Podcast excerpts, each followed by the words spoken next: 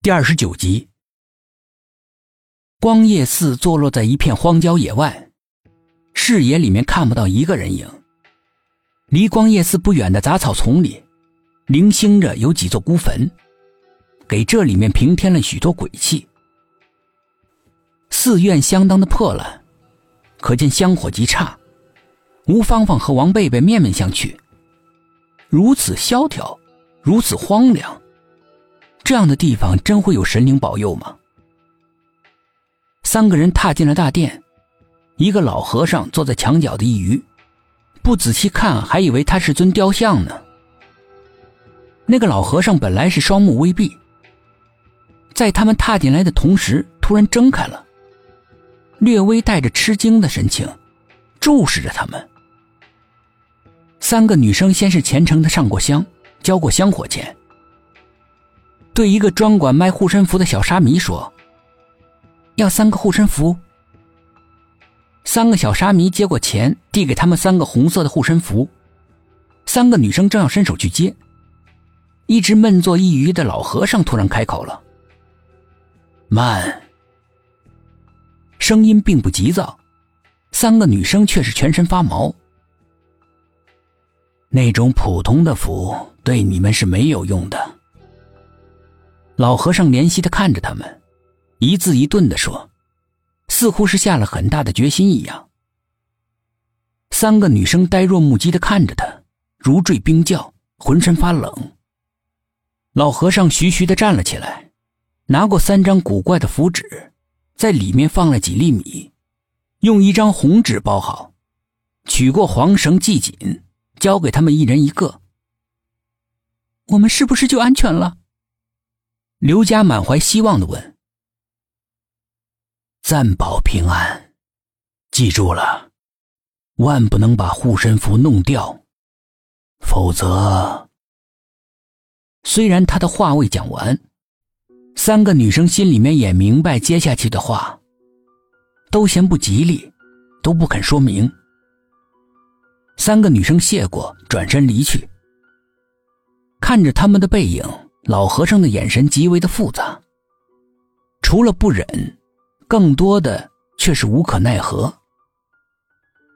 三个女生得到老和尚亲手给的护身符之后，如获至宝，各自都贴身珍藏，心情也随之的好了起来。返校的时候已经临近黄昏了，他们的宿舍本来就朝向不好，此时所有的阳光都被隔绝在外，阴影充斥着整个宿舍。几个女孩好不容易消退的恐惧感，就像是飓风一样席卷而来。宿舍里面的每一件物品都渗透出冰冷的凉气，一直凉到他们心里。三个人不约而同的呆呆的注视着李子谢控制的床位。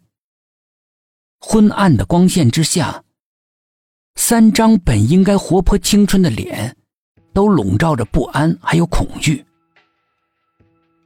夜渐渐的深了，但是谁都不敢先睡去。时间一分一秒的流逝，最终三个被莫名的恐惧折磨的筋疲力尽的女生，全都昏昏沉沉的睡去。